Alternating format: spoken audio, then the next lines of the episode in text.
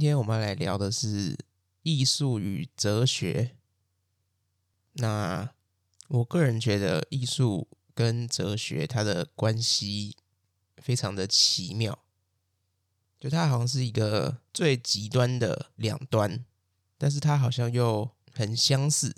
那个相似的点是在于说，他们其实，我认为他们的目标都是想要去用自己的。尽管是不同的形式，但他们都是想要用自己的方法去更理解这个世界。那对于这个所谓既极端又相似的这种复杂感情，我可以举一个那个例子，就是不知道大家上一次去图书馆是什么时候？我自己是很常去图书馆了，所以可能不常去图书馆的会不太清楚。就是我们图书馆不是有那个分类表吗？就你会看到什么零零零，然后一直到九九九，然后这个分类表其实叫做中文图书分类法。那我其实原本一直以为全世界的分类方法都是这个分法，结果发现好像国外其实并不是这样子分的。那在中文图书分类法中，就是我们可以看到说，它一样是从它是从零零零开始嘛。然后第一个遇到的学科就是所谓的哲学，哲学是被归类在一零零里面，然后一零零完最后的九零零就是艺术。那我觉得其实中文图书分类法的这个分类方式有回应到某种我个人认为的哲学跟艺术的关系，但是国外的分类方式其实是一个叫做。十进位图书分类法的方法，那我其实不太确定这个十进位图书分类法它是被运用在哪些国家，但是我上网查的时候，他是说国外的分类法是这个方式。国外的分类法，它的一零零一样是哲学，然后它的艺术是在七零零，然后九零零反而是历史地理，所以它其实是有点不一样的。但是我比较喜欢中文图书分类法的分类方式啊，就是它是一零零是哲学嘛，然后二零零是宗教，然后中间从三零零到五零零就是什么科学啊、应用科学、社会科学，然后在六零零、七零零是历史地理，然后八零零是语言文学，九零零就是艺术。那我认为说，就是这个。哲学作为一个起源，不是起源，就是作为这个排序的头，然后艺术作为这个排序的尾，其实他们就有一种很奇妙的关系。就是如果我们以一个线性来看，就是这个一零零到九零零，如果我们把它拉成一条直线来看的话，哲学它其实跟艺术是相差最远的。就我们也可以看到说，哲学它好像某程度上来说，它追求的跟艺术所追求的那种方法，或者说形式，它其实是一个我们可以认为它是很极端的两边。但是，如果我们把这个直线，就是把它想象成一个圆的话，我们就会发现说，其实因为既然是一个圆嘛，所以就是头尾其实是相接的。所以我们就可以发现说，哲学跟艺术，它以一个圆来看的话，它其实就是最接近。那这个。中文图书分类法其实也是分的蛮好的，就是两端都是那个特别不好赚钱的，就是包括上面是哲学跟宗教嘛，下面是语言文学跟艺术嘛，就是都不太不太好赚到钱。那可能会很多人想说，不会啊，怎么会赚不到钱？赚不到钱那个根本就是你们自己的问题。就是艺术它是一个高经济价值产业，它赚的钱应该是最多的，或者是我们说那个宗教。就看到很多那种庙公啊，或者外面的那种基督教的那种神父都开跑车，然后那应该是赚得到钱吧？只是我们要去换个方向思考，就那些所谓赚得到钱的这种宗教或者说艺术，它是具有艺术性，还是它只是艺术品被炒作的价值？或者是那些所谓的可能庙公啊，或者是所谓的。神父啊，他们究竟是神的代言人还是神棍？这件事情就可以值得去让我们思考一下。因为我还是认为说那个两边的极端的目标都不是为了赚钱了，所以当他今天赚很多钱的时候，我们就可以来反思一下这个问题。那这里我想要分享一个我去那个图书馆的观察，这可能跟今天的主题就是艺术与哲学比较没有关系，它比较算是一个性别议题。就我既然有看到了，我还是跟大家分享一下。就那时候是没有，当然现在那个小朋友都已经开学了嘛。那那时候我去图书馆，就是我我都会去停他的地下停车场，然后有的时候就要排队嘛。然后在排地下停车场的时候，我就会很习惯去看那个从停车场开出来的车是什么车。那我去的停车场是，对，我去的图书馆是桃园的那个新总图，就是在艺文特区那里。那那个新总图从那个地下停车场开出来的车，基本上都是豪车啊，就是因为艺文特区那边的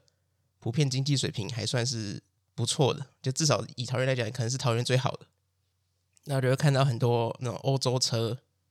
然后我就会发现说，因为我去的时候都是可能平日的早上跟平日的中午，然后就发现那些欧洲车里面几乎坐的都是妈妈，就有妈妈开车载小孩去图书馆看书，或者从图书馆出来的时候也是，就是妈妈载着小孩，就是反正那个时段很少看到爸爸。所以这个也是一个很奇妙的现象，就我们说，其实，在译文特区那个地方，可能还是比较高的比重是那个爸爸在外面可能工作，然后妈妈带小孩这件事情，这种我们认为不合时宜的性别分工，其实它都还是一直存在的。那我其实也没有讲什么，就大概跟大家分享一下。那就回到哲学跟艺术，那我们其实传统。来说的话，我们会认为说，艺术家的工作是展示，而哲学家的工作是把那个成果给说出来。就我们可以发现说，就是很多的哲学家会对于可能艺术作品做一些分析，但是其实这件事情已经在我们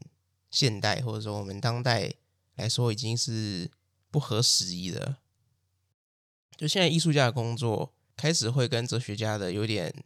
你要说重叠吗？好像也不是重叠，但是反正就是他好像也会必须要去把他的成果给说出来，而不是单纯的只是需要去把东西展示而已。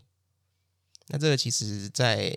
阿多诺的评论中，他也有写到，就在一九六九年，他有一个评论说：“显而易见，再也没有任何关于艺术的东西是不言而喻的。艺术内在的生命不是，艺术和世界的关系不是。”甚至连艺术的存在权利也不是。一句话，没有什么是不证自明的。所以从上述的这个论述，我们可以发现说，就是艺术它到现代来说，它已经不是我们之前所认为的那种，好像是展示，或者你要说它是一种直观的状态。就我好像都不需要，艺术家就是一个把东西做出来就去做下一个，完全不需要去解释的这个角色，现在好像不太适合艺术家了。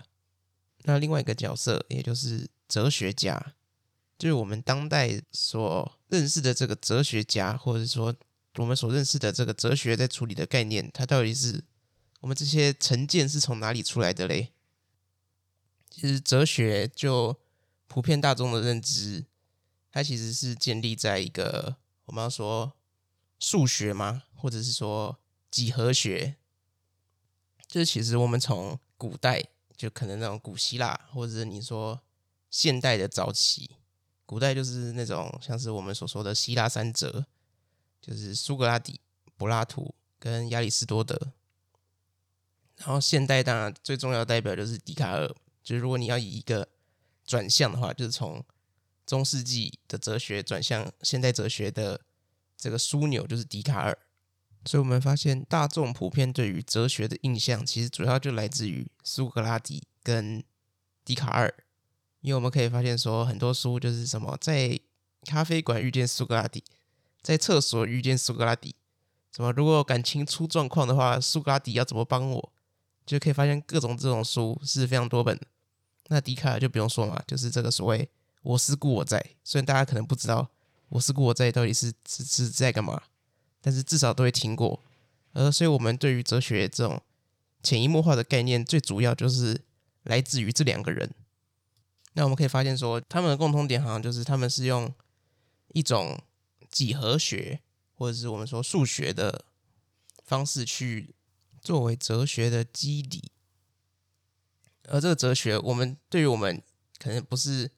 深读哲学的人来说，我们对于哲学的印象也会停留在那种以几何学来建构的世界。那什么是几何学，或者说什么是数学的那个哲学呢？就我们会发现说，几何学就是包括我们在想一个三角形的时候，就三角形是由三个边组成的。这个命题它会是一个绝对正确的，你没有办法想象一个不是由三个边组成的三角形，这是不可能的。而数学的话，就是一加一等于二，这个东西也是一个我们可以说它是真理。就是它是一个不可能，尽管时间可能过了一万年、十万年，一加一有一天会不等于二吗？不会，一加一一直以来都会是等于二。所以其实以这种几何学、以数学建构哲学，它就是认为说这个世界是有真理的。包括刚刚那两个东西，我们可以说它真的就是真理，就它好像有没有人类存在都不重要，这个东西就是这样子。所以我们所认识的哲学，就包括。我们最主要知道的那种哲学方法，也就是所谓的辩证法，它其实某程度上来说，它就有一点这种几何逻辑，或者说数学逻辑的存在。所以我们可以发现说，就是那种现代哲学以前，就是那些哲学家很多其实都是数学家，或者说哲学家、数学家跟所谓的神学家，其实那时候他是整个交织在一起的，他好像没有。很明确的分工，就是很多数学家做一做，就是他也会变成去思考哲学，因为他其实是，就是大大家都是以一个几何的逻辑去思考他们的世界，就其实也不止现代啊，就是包括可能我们到比较近代一点，还是很多哲学家，就是其实他是数学家，就包括胡塞尔，就会认识的那种现象学，他其实已经比较偏近代了，他还是。由数学去做一个基底来认识的，那我们其实大部分普遍的人所印象中的哲学，就是这一门哲学由数学或者说几何学的那种核心价值所建构出来的哲学观。那数学它其实也就是一个一门需要去演绎、需要去证明的学科嘛。那其实就会变成说，就是跟我们所普遍认识的哲学很像。那这里我其实想要提一下，就是我认为的艺术跟哲学的关系。这里我可以提到一个哲学家，那个哲学家其实是跟笛卡尔是同一个年代的，也就是十七世纪，就是一六多多年。那这个哲学家叫做巴斯卡。那为什么会突然提到这个巴斯卡呢？就大家好像。就是从来没听过，就有听过笛卡尔，但是更不会听过巴斯卡。但他们其实是同一个时期人，然后也有人称他们为法国最伟大的两个哲学家。当然很多人不认同啊，就是笛卡尔可能大家都认同他是法国最重要的哲学家，但是这个巴斯卡就变成他变得他定位变得很奇怪，就有一部分的人认为说他很伟大，就是是可以跟笛卡尔相提并论的。那也有，反而有另外一部分的人认为说，他根本不是哲学家，他完全没有任何的那种哲学做出来的推论。当然，这里的推论就是指这种几何学的或者说数学的这种逻辑所做的辩证。那这位巴拉斯卡，他其实是一个，就如果我们要分类的话，他可能更像是一个神学家，或者是说一个宗教保卫者。那他其实，我们可以在由巴斯卡去保卫，或者说去为他的基督教做辩证的时候，我们可以把那个基督教去置换至艺术。就我们把这个名词换成艺术的话，其实我觉得就是我个人认为的艺术跟哲学的关系。那这个巴斯卡，就是我们可以知道说，笛卡尔他的最著名的书就是《沉思录》嘛。那沉思录就有六个沉思，那他其实是用一种数学或者我们说几何学的方式去论证上帝的存在。那巴斯卡其实就很反对，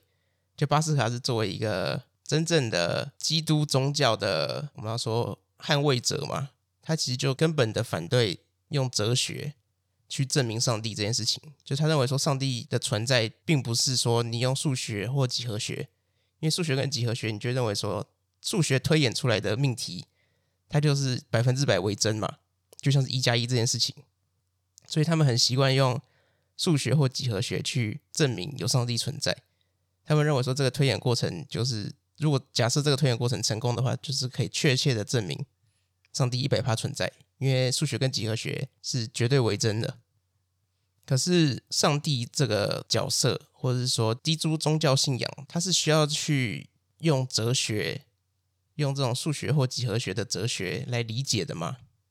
然后巴斯卡其实就认为说，人类的理性有绝对的权利这件事情，其实是非常不对的。就巴斯卡认为，人类的理性其实应该是有限度的，而他认为说，笛卡尔作为自然神主义的哲学家，他其实根本不懂信仰这件事情。就是信仰这件事情，并不是用论证可以论证得了。就是你基本上，你就算用几何学证明出上帝存在，跟你信不信上帝其实没有关系。就上帝真的存在。跟你信不信他没有任何关联，所以他说重要的其实是去信仰上帝，而不是用一个理性，就我们所谓的理性去理解这个上帝。那其实我们刚刚把整个论述的主词换一下，就可以理解，就我个人对于艺术跟哲学的关系。就我认为说，我们可能也很就是以。哲学或者是我们说理性来讲，我们也很常会想要去更认识艺术，或者说更认识艺术创作、艺术作品等等。我们会用一个理性的推演，或者说去用一个类似辩证的方式去更认识艺术创作。但是这个这种理性是有办法去认识真正的艺术吗？就跟宗教一样，认识真正的上帝吗？你这个也可以去思考一下。当然，你要说现在的艺术，它的它的形式，或者说它现在做的事情，你要把它用二分法归类在有点像是神秘学的角度，其实，当然我自己也知道这个是不太对的。就艺术，它已经它并不是一个属于神秘学的领域，当然它还是有那个普遍的观众可能比较摸索不到的那个部分，但是它跟一般的那种神秘学还是有很明显的落差。其实讲到这个信与不信，就会回到我自己身上。就是我其实，因为我一直以来，就是可能也是被这种我们所谓的几何学或数学的思考逻辑，或者是说思考哲学给影响。所以我其实对于那种我们所谓 怪力乱神的事情，我其实基本上也是完全不信。就包括有神啊，有鬼啊。然后有什么星座啊，什么塔罗牌啊、算命啊、月老啊等等的这些东西，就是我其实就是一直都一直以来都不信。那不信的理由其实就很简单，就是因为我就是被那个几何学的逻辑给影响，就导致说，我认为说你这些东西根本没有经过所谓的可能论证。或是说所谓的客观性，那个东西是没有办法去做证明的，所以我们根本没有办法去参考这些内容。所以对我来说，那些东西就是胡扯。但是其实我们放宽心来讲，就是以刚刚巴斯卡的角度来看的话，就这些东西其实它根本不是需要你去用理性来证明，或者是它根本不是同一个系统去理解的。所以当你想要用所谓的数学或几何学的理性去理解可能星座，去理解月老，去理解信仰的时候，你就会发现说，它其实会干扰到你所谓真正的、真正的这种信仰这件事情。所以我现在突然就好像可以接受，当然我我自己其实还是过不去我自己的那个坎了，就我还是会觉得说，哎呀，这些东西那个。这些可能比较偏向于灵性或者说神秘学的这些东西，基本上我还是觉得他在胡乱了。但是我以前是会连带着觉得相信这些东西的人，可能那个脑子也比较那个不好使一点。但我现在就可以理解，就是为什么有些人可能会去。相信这些东西，我现在是其实是比较可以放宽心的去去理解这件事情。尽管我现在自己可能还是没有办法过我自己这一关。那关于艺术与哲学，我们其实还可以再举一个例子。这个例子是尼采。尼采在《悲剧的诞生》，《悲剧的诞生》其实是尼采的第一本著作。那他其实就是在谈艺术，就是悲剧艺术。也就是可能大家会听过说什么太阳神或者是酒神这个概念，其实就是从《悲剧的诞生》里面被尼采所使用的。那其实太阳神的艺术，也就是阿波罗的艺术，在尼采的诠释里面，它是属于造型的艺术。就我们现在普遍认为的那种视觉艺术，它其实是属于阿波罗的艺术。那阿波罗的艺术其实它的核心价值是梦。做梦的梦，他认为说，就是阿波罗艺术，它是一种梦境的体验的快乐的必然性，然后它是一种梦境美的假象。那另外一个其实是尼采比较注重的，也就是酒神戴奥尼索斯。那酒神戴奥尼索斯艺术其实是属于音乐艺术。那他认为说，这种酒神的艺术，它是通过一种神秘的统一感。然后让个体可以解脱，所以当你透过酒神的这种精神，就是主体性是可以被隐藏在完全的自身遗忘状态。所以他认为说，艺术就这种所谓的酒神精神，它其实是把个体当作祸患的看法。就他认为说，艺术它其实是要去作为一个打破个体的界限的快乐希望。然后他有一种就是对于重建的统一预感，这个其实是所谓的我们所说的这种酒神的精神啊。酒神的精神其实就是刚刚刚刚说阿波罗的精神是梦嘛，酒神的精神就是醉，喝醉酒的醉。那在悲剧的诞生中，尼采有提到说，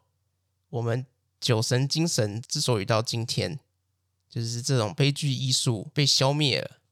的主要原因是因为这个酒神有一个对立面，而这个对立面在尼采的诠释中就是苏格拉底主义，也就是这种我们说苏格拉底论证法，因为他认为说苏格拉底说凡事要成为美的就必须是理智的，那其实这件事情就跟我们刚刚所说的酒神精神，其实它好像是一种反向的，就酒神既然是醉嘛。那酒神这种狂醉的遗忘状态，它其实就跟这种理智其实是我们可以说刚好是相反的，或者说他们其实是搭不上边的。那在尼采的诠释中，苏格拉底主义它是一种反动的力量。那尼采说，